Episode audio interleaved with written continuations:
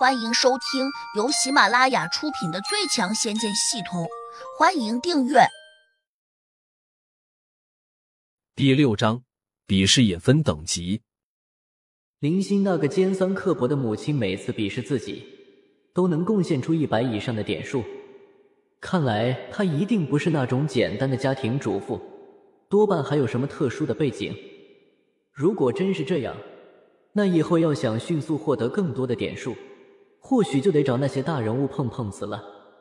此时，脑中系统的数值已经涨到了八百多。胡杨下意识的点开了天魔圣殿，脱胎换骨灵果那个光条正在不停的闪烁，好像非常期待胡杨把它买下来似的。心念微微一动，一个暗红色的、如同鸽蛋大小的丹丸便落进了胡魔仓库，数值迅速减少。一下就变成了一百三十六，胡杨有点心痛，好像一笔巨大的财富转眼间就消失了似的。回到家，小婉扭着胡杨，迫不及待的要求他给一颗吃了能快速增长力气的药丸。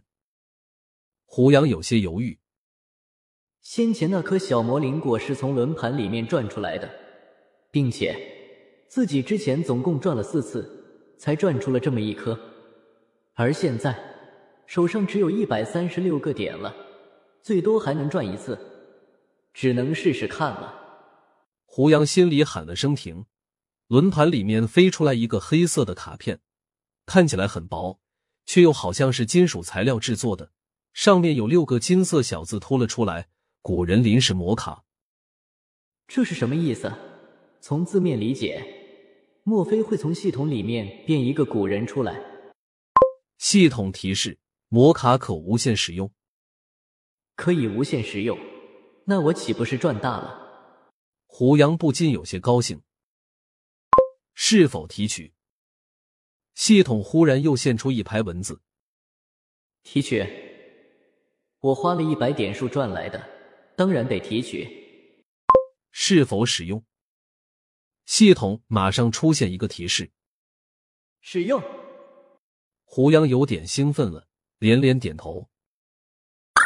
谁知系统却来了一句：“余额不足一百，无法使用。”我去，又想骗我的点数。虽然不满，但胡杨的心里却充满了好奇。这个只需要一百点就能催动的魔卡，一经使用，到底会出现什么？可现在他连一百个点也没有了，只能干着急。没想到小婉比他更着急。胡杨，你别这么吝啬，快给我吃那种神秘的果子！你一定有，你骗不了我。小婉扭着他的手，顺带还递过来一个怨恨的眼神。胡杨只好把脱胎换骨灵丹取出来。我现在只有这个东西，但没有吃过，也不知吃下去会不会变成妖怪。不想给我吃？也得找一个至少可以明显哄骗中学生的理由吧。小婉轻视的瞄他一眼，拿过灵果，一口吃了下去。来自小婉的轻视加八，这可是你自己要吃的，出了什么事情，可别怪我。胡杨心里有点忐忑不安。虽然这颗脱胎换骨灵丹并没有什么异味，相反还有些清香，但没吃过的东西。谁也不知道吃下去会出现什么结果。你吃了都没事，我怎么会有事？小婉很不以为然，她握着粉拳，像个小贼一样四处观望。你找什么？胡杨好奇的问。得找个靶子试试，看我的力气长了多少。小婉的眼里闪着期待的星星。胡杨迟疑了下。这颗灵丹和我刚才吃下去的那颗不一样，哪里不一样？小婉愣了下，忽然她弯下腰，捧着肚子就往厕所跑。我我想拉肚子，有反应了。厕所里面很快臭气熏天，不会发生意外吧？胡杨心里觉得有些不安，他下意识的看了眼脑海中那个系统，忽然。仓库里面飘出一排小字，仔细一看，原来是脱胎换骨灵丹的使用说明，两天内必须再服用一粒，方才有效果。如果只吃一颗呢？说明书上没写。胡杨有点不安，只能又安慰自己：既然吃两颗就能脱胎换骨，那吃一颗也许就会脱到一半吧。脱到一半，不会像蛇蜕皮一样吧？胡杨吓了一跳。得赶紧找人比试，这样才能尽快收集到足够的点数，然后再买一颗。恍惚间，总觉得哪里不对。很快，他的目光落在了天魔圣殿里面那四个灰色的盒子上。刚才出售灵丹的那个盒子上面居然有字，还有数字，上面写着“脱胎换骨灵丹六八零零”。六八零零，胡杨差点跳了起来。这尼玛可是一个相当大的数值，普通人给自己的比试，每次只能产生一二十个点数，要想在两天内凑齐这么大一个数值，怎么可能？难道要逼我去林星家主动找他妈比试一番？不行，就算让街上的叫花子比试，也绝不去看他妈的朝天鼻孔。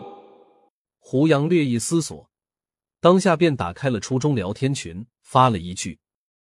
刚才我把直播狠狠的揍了一顿。本来很安静的群，突然就像炸了锅似的。王明秒回：“胡杨，你的号儿被盗了。”胡杨故意说：“是真的，我打了他。”哈哈哈！你再怎么吹，我们也不会相信。